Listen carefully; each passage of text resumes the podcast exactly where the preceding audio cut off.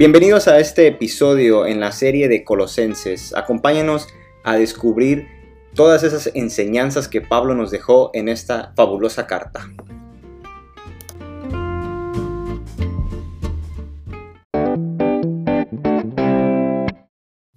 Hola, hola, ¿qué tal están todos? Pues el día de hoy vamos a ver Colosenses capítulo del 1 al 3, un pequeño repaso de lo que ya vimos, tal vez tocando algunos temas que no vimos precisamente, pero aún así dentro del contexto de lo mismo. Y bueno, vamos a empezar con el capítulo 1 de Colosenses y vamos a, tomar unas preguntas que ya nos debemos de saber, ¿verdad? La primera de ellas es ¿quién fundó la iglesia de Colosas? Esto lo podemos encontrar básicamente en Colosenses 1 en el versículo 7, donde Pablo nos dice, ustedes se enteraron de la buena noticia por medio de Epafras, nuestro amado colaborador. Él es un fiel servidor de Cristo y nos ayuda en nombre de ustedes. Así que, ¿quién fundó la iglesia de Colosas? Epafras, claro, claro que sí. ¿Y por qué Epafras visitó a Pablo en Roma? Eh, somos mencionados que Epafras va a visitar a Pablo ¿Y por qué fue? Bueno, básicamente recordemos que Pablo estaba en Roma preso, estaba pasando por un arresto y Epafras, decide ir a visitar a Pablo. En ese, en ese contexto Pablo nos menciona que Epafras nos contó del amor por los demás que el Espíritu Santo les ha dado.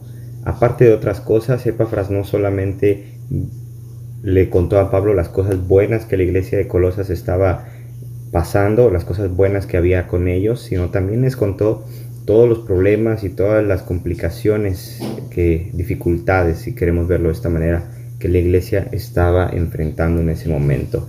Y es por eso, es gracias a esta visita, es gracias a, esta, a este reporte que Epafras le pasa a Pablo, gracias a, a todo lo que le cuenta, que, que Pablo se anima, se anima a escribir esta carta y gracias a eso el día de hoy tenemos tanto conocimiento y tanta sabiduría en estas cartas de las cuales podemos nosotros hacer uso. Entonces vamos a seguir más adelante y esta es la parte, esto es parte de la introducción al libro de Colosenses o a la carta de Colosenses, el capítulo 1. Y un poquito más abajo vemos que, que la, segunda parte es la que nos anuncia la supremacía de Cristo. Cristo es supremo. Aquí podemos hacer una lista de todos los títulos y atributos de Cristo que se encuentran en, esta parte del capítulo 1. Y es una parte muy bonita. En, su momento platicábamos en, el podcast del capítulo 1 cómo esto es básicamente una poesía, es un poema, el poema del Mesías, y cómo está lleno de referencias a, libros o a frases, elementos que se hacen uso, de los que se hace uso en el Antiguo Testamento. Y podemos empezar a leer en el capítulo 1 desde el versículo 15 hasta el 20. Vamos a ir por partes para ir analizando recordando todas esas cualidades, características, títulos o atributos que se mencionan aquí sobre, sobre Cristo, sobre el Mesías. Empezamos en el capítulo 1, versículo 15 con lo que dice, Él es la imagen del Dios invisible, el primogénito de toda creación. Aquí hay dos cualidades de Cristo la primera es la imagen del Dios invisible y hablábamos en aquella ocasión, en ese, en ese podcast, cómo algo puede ser imagen de lo que es invisible, cómo puedo yo tomar una fotografía de algo que no se puede ver, pues es prácticamente imposible, ¿verdad? No puedo yo tomar una foto de lo que no se ve porque no se va a ver nada. Pero si decimos que Cristo es la imagen de lo invisible, básicamente lo que estamos diciendo aquí, lo que Pablo está diciéndonos aquí es que Cristo mismo es Dios. Cristo, como nos dice en, el libro de Juan, Él era el verbo, el verbo era el principio, el verbo, el verbo era con Dios, el verbo era Dios y el verbo se hizo carne. Por lo tanto, podemos ver aquí que Cristo es la imagen de Dios porque Cristo es Dios. Toda la plenitud de Dios habita en él eso lo vamos a ver más adelante. También dice el primogénito de toda creación en el versículo 15. Es imagen de Dios, Cristo es imagen de Dios y es primogénito de toda creación.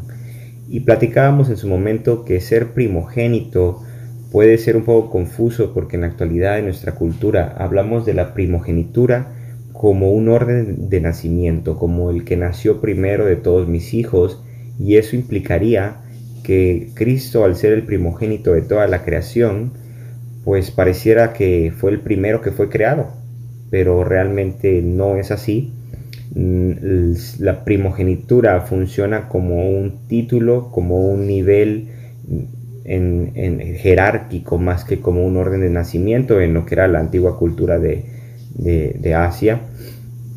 Por lo tanto, vemos que el primogénito de toda creación no significa el primero que nació, significa quien tiene la superioridad sobre la creación, quien tiene este nivel jerárquico más alto, quien gobierna sobre la creación. No hablamos de que Cristo fue creado primero, sino que Cristo fue el creador, quien tiene superioridad sobre toda la creación.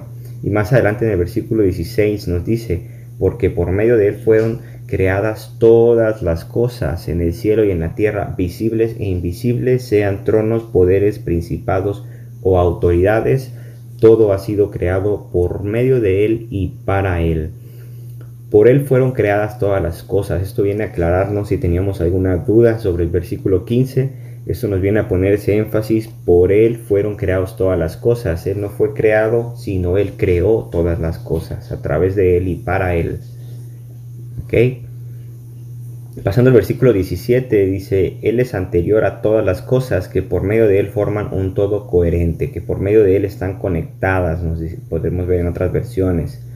Todas las cosas están sustentadas por Cristo. Él es el que mantiene todo unido y que mantiene todo trabajando, todo de forma correcta, de acuerdo a su plan. Él es anterior a todas las cosas. ¿sí? Aquí es como reforzamos esta, esta idea. Y bueno, más adelante, si continuamos en el versículo 18, Él es la cabeza del cuerpo, dice, ¿cuál es el cuerpo? La iglesia, no el templo, no la estructura física, sino cada una de las personas que forman parte de, este, de esta iglesia, de este cuerpo de Cristo, cada uno de los creyentes. Ellos somos, ellos son la iglesia, somos la iglesia, somos el cuerpo y Cristo es la cabeza. Él es el principio, el primogénito de la resurrección para ser en todo el primero, dice el versículo 18.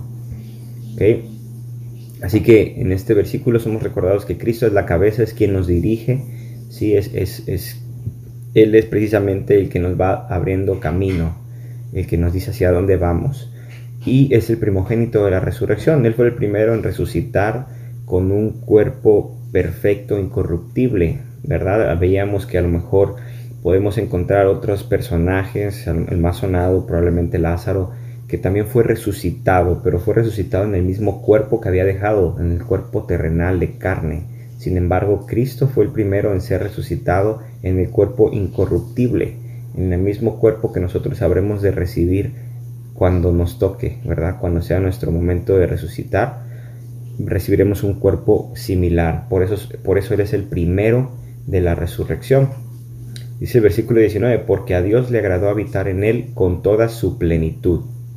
Toda la plenitud de Dios existe en él. Es por eso que podemos en Cristo, Cristo es parte de la Trinidad, sigue siendo Dios, Dios existe en él porque precisamente sigue siendo Dios, es como otra forma, otra manifestación del Dios mismo.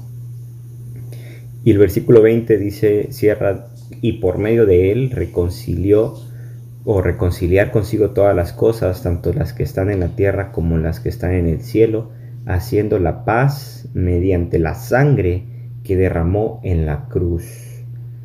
Aquí nos habla de su obra redentora, su obra, obra reconciliadora.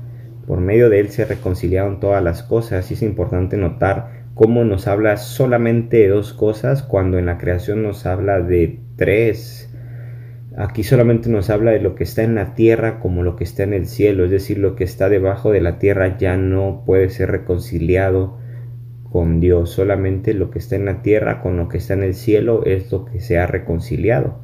Eso es como algo muy importante que notar en lo que dice Pablo, porque pues realmente es importante, realmente es clave entender que lo que se reconcilia es las cosas de la tierra con las del cielo y no lo que está debajo de la tierra.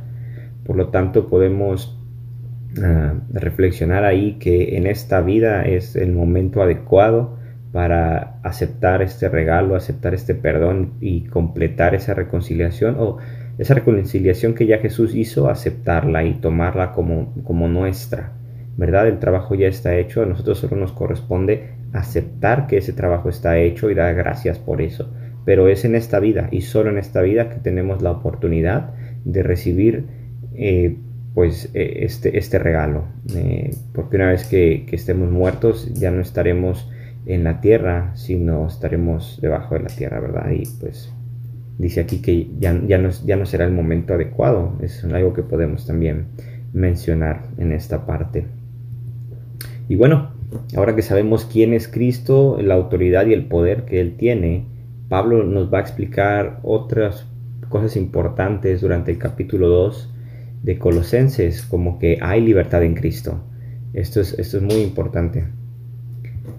Por eso de la manera que recibieron a Cristo como Señor, vivan ahora en Él, arraigados y edificados en Él, confirmados en la fe, como se les enseñó y llenos de gratitud. Eso lo leemos en Colosenses 2, versículos 6 y 7. Hay libertad en Cristo. Eh, podemos eh, hemos recibido a Cristo como nuestro Señor y nuestro Salvador.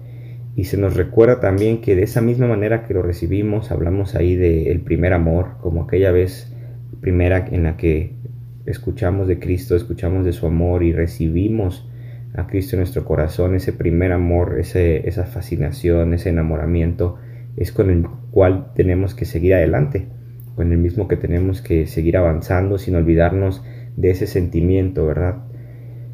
Por eso de esa misma manera en que recibimos a Cristo, vivamos ahora en Él.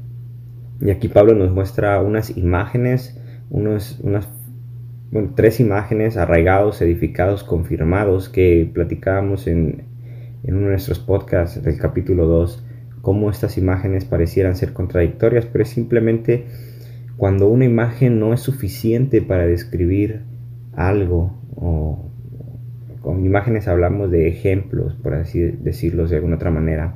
Cuando utilizamos una palabra como un ejemplo y no es suficiente, hacemos uso de otros ejemplos que pueden no ser exactamente iguales incluso podrían parecer contradictorios. Esto es un ejemplo nada más de cómo Salomón hace lo mismo, esto de utilizar más imágenes para darle un poquito más de profundidad a lo que trata de explicarnos. Por una parte, tenemos la cuestión de estar arraigados, lo cual nos habla de echar raíz, de, unirnos con fuerza, soldarnos, o, sí, unirnos con fuerza a lo que conocemos, en este caso es a Cristo, arraigarnos en Cristo y edificarnos en Él, lo cual habla de planeación, lo cual habla de un crecimiento no solamente hacia abajo como el ser arraigado, sino un crecimiento hacia arriba, como crecen los edificios, ¿verdad? Se van construyendo poco a poco hacia arriba y esto es edificados en él o sobre edificados, como dice en la Reina Valera.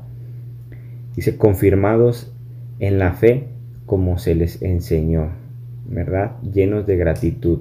Estamos hablando al mismo tiempo de un crecimiento, porque dice vivan ahora en él, o la Reina Valera dice andad en él, andad en Cristo. Y andad nos habla de movernos, mientras arraigados y, y edificados nos habla de estar en un solo lugar y eso es muy importante porque al mismo tiempo que tenemos que movernos, andar en Cristo, ir hacia la dirección de Cristo, hacia donde Él nos dirige, es importante que nos mantengamos firmes en Él, arraigados, que así como nos movemos con Cristo y hacia donde va Cristo, siempre nos movamos firmes en Cristo. ¿sí? Él es tanto el, el destino como parte del camino. Es muy importante esa parte. Lo otro, interesante que vemos en Colosenses 2 es la parte de vivir en Cristo, ¿sí? Cómo, cómo Cristo nos, nos, va transformando y más adelante vamos a ver parte de lo que resulta ser una nueva creación. En los versículos 11 y 12 leemos de capítulo 2, además en él fueron circuncidados no por mano humana, sino por la circuncisión que consiste en despojarse del cuerpo pecaminoso Recordemos que la circuncisión era la señal del pacto en el Antiguo Testamento en la cual una parte de la carne física era retirada, ¿verdad? Y esto era la señal del pacto. Entonces, ah, cuando hablamos de Cristo, hablamos de una nueva circuncisión que ya no es la circuncisión física, sino es despojarse del cuerpo pecaminoso. Nos seguimos despojando de algo, pero no es un pedazo de carne, no es algo físico, sino es el cuerpo pecaminoso. Es la circuncisión, podemos decirla, del corazón, del espíritu. Y esa circuncisión la efectuó Cristo. Ustedes la recibieron al ser sepultados con Él en el bautismo, dice Pablo. En Él también fueron resucitados mediante la fe en el poder de Dios, quien lo resucitó de entre los muertos. Es por eso el bautismo una señal muy importante, es de los primeros pasos en nuestra vida cristiana, en la cual es la señal del nuevo pacto, el nuevo pacto en el cual nosotros declaramos que estamos dispuestos y estamos preparados para emprender este nuevo camino eh, con Cristo. Y es esta señal en la cual nosotros decidimos, manifestamos públicamente nuestra creencia y al bajar a las aguas del bautismo dejamos ahí todo el pasado, todo nuestro pecado, nuestro cuerpo pecaminoso y, salimos nuevamente con un cuerpo limpio, con una nueva vida en la cual ahora vamos a andar. No es que al bajar a las aguas por arte de magia eh, mi pecado se haya quitado, ya no vuelvo a ser a lo mejor grosero o cualquier pecado que tenía, no precisamente, pues sigo siendo la misma persona en ese aspecto físico, pero en aspecto espiritual he sido cambiado, he sido perdonado, ya no tengo ese cargo de conciencia, puedo confiar plenamente en que he recibido el perdón de Cristo, que Él ya había hecho en la cruz, ¿verdad? Pero lo he aceptado ahora. Y al aceptar ese perdón, me levanto de las aguas como una nueva persona que ya no es esclavo, ya no es esclava de, del remordimiento, del, pues ya no es esclavo del pecado y puedo caminar con esa libertad que Cristo me da y empezar a hacer cosas nuevas, cosas distintas y empezar a darle un rumbo nuevo y diferente a mi vida, en esa nueva vida que en esa nueva criatura que ahora soy. ¿Sí? es esta parte del ser sepultados y resucitados. Eso es lo que también el, el bautismo logra ejemplificar, el ser sepultados al bajar al agua y el ser resucitados mediante la fe en el poder de Dios al ascender de las aguas, ¿verdad? Esto es lo partes claves del capítulo 2 de Colosenses que habíamos visto y pasamos a, Colosenses 3 y aquí vamos a revisar lo que somos ahora, ahora que ya sabemos quién es Cristo, su autoridad, su poder. Eh, ahora Pablo nos explica en el capítulo 3 quiénes somos nosotros, ¿sí? Y lo que somos es por quién es Cristo. ¿Quiénes somos? Personas con una nueva dirección, una nueva identidad y una paz nueva. Y vamos a empezar leyendo Colosenses 3, versículos de 1 al 4, que dice, ya que han resucitado con Cristo, busquen las cosas de arriba, donde está Cristo sentado a la derecha de Dios. Concentren su atención en las cosas de arriba, no en las de la tierra, pues ustedes han muerto y su vida está escondida con Cristo en Dios. Cuando Cristo, que es la vida de ustedes, se manifieste, entonces también ustedes serán manifestados con Él en gloria. ¿Cuáles son esas cosas de arriba? Platicábamos anteriormente que las cosas de arriba son cosas espirituales, como los frutos del Espíritu Santo. Todo lo bueno, eh, despojarnos de lo malo, lo terrenal. Recordábamos que era todo el enojo, la lujuria, todas esas cosas.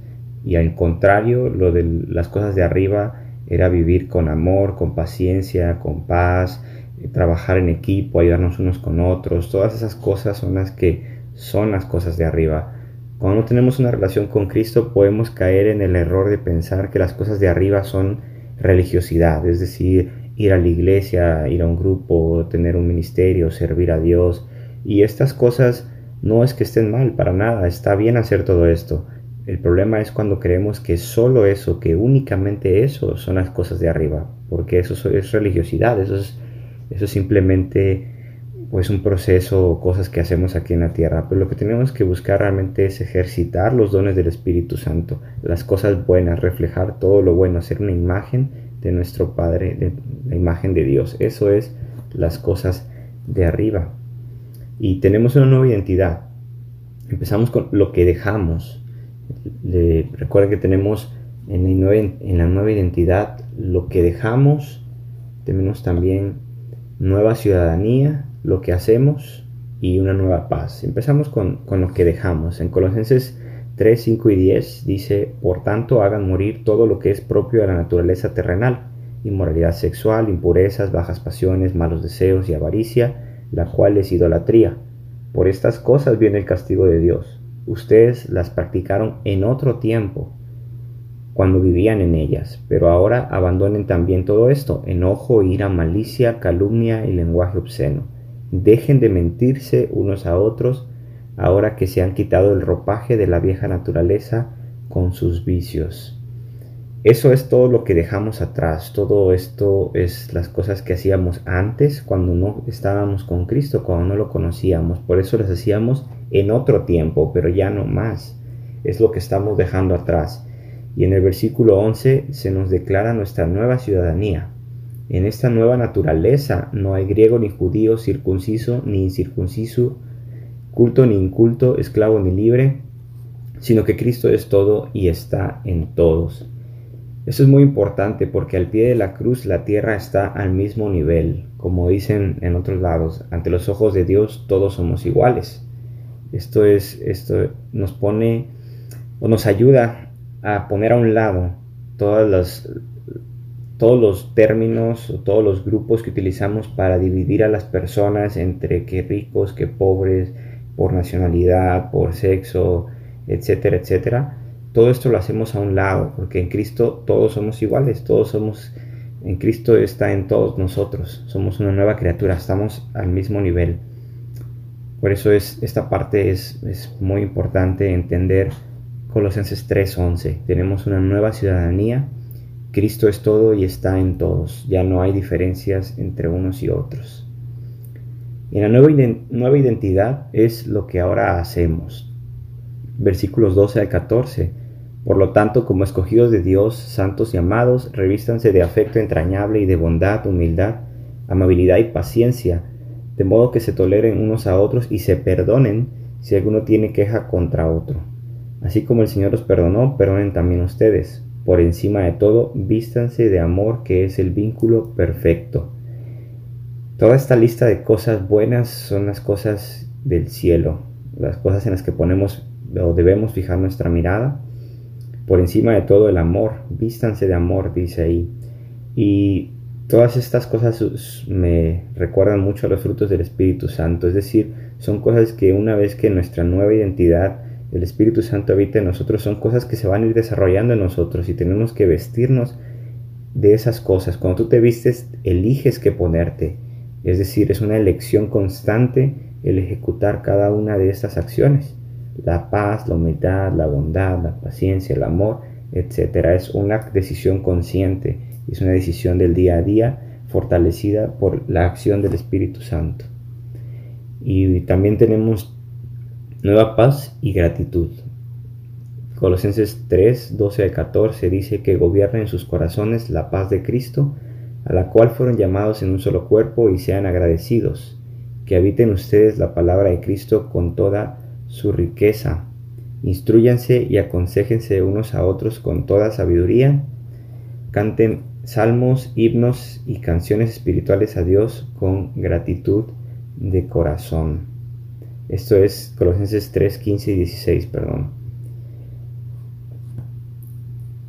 Tenemos esta nueva paz, esta paz que, sobrepasa todo entendimiento y, aparte de eso tenemos gratitud. Es muy interesante cómo, cómo leemos en estos versículos varias veces gratitud. ¿sí? Dice ahí, sean agradecidos, es la primera parte, ¿verdad? Canten con gratitud de corazón. Siempre se nos, invita a ser agradecidos, a experimentar la paz de Dios, pero también ser agradecidos por cada una de las situaciones que enfrentamos, tanto en las buenas como en las no tan buenas. Y es, es aquí la pregunta, ¿cómo has experimentado la paz de Dios? Es una pregunta de reflexión, una pregunta personal. ¿Cómo has experimentado esta paz de Dios? ¿Cómo has atravesado a lo mejor situaciones difíciles, situaciones complicadas? pero a pesar de, estar en eso, experimentas la paz de Dios y es esa paz que el mundo no puede comprender porque te pueden preguntar, ¿cómo es que te quedaste sin empleo y pero estás tan tranquilo? ¿Cómo es que estás enfrentando toda esta situación con, con esa paz mientras todos los demás están agobiados, angustiados, preocupados, pero en tu semblante se nota tranquilidad, confianza. ¿Por qué? Si son todas estas situaciones en las cuales nosotros tenemos la confianza en que no estamos solos, en que Dios está con nosotros, en que, en que todo va a salir de acuerdo al plan de Dios y, va a estar bien, ¿verdad? Es esa paz que a lo mejor hemos experimentado de una o de otra manera, cada quien tendrá su testimonio y esa es la pregunta, ¿cómo la has experimentado?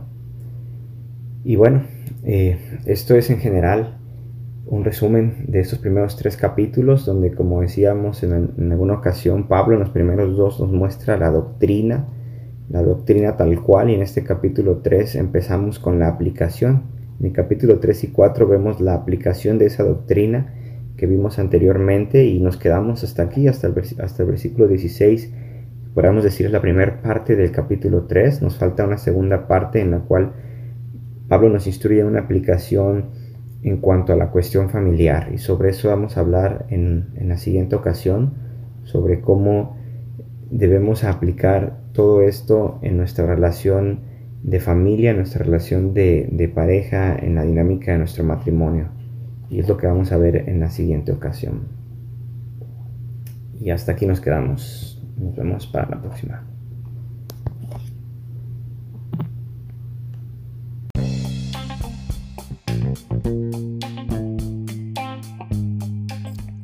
Muchas gracias por acompañarnos en este episodio. Nos vemos en el próximo, donde seguiremos hablando sobre esta fabulosa carta de Pablo a los colosenses y seguramente Dios tendrá otro mensaje para nosotros. Hasta la próxima. No se olviden de compartir este podcast con todos sus amigos.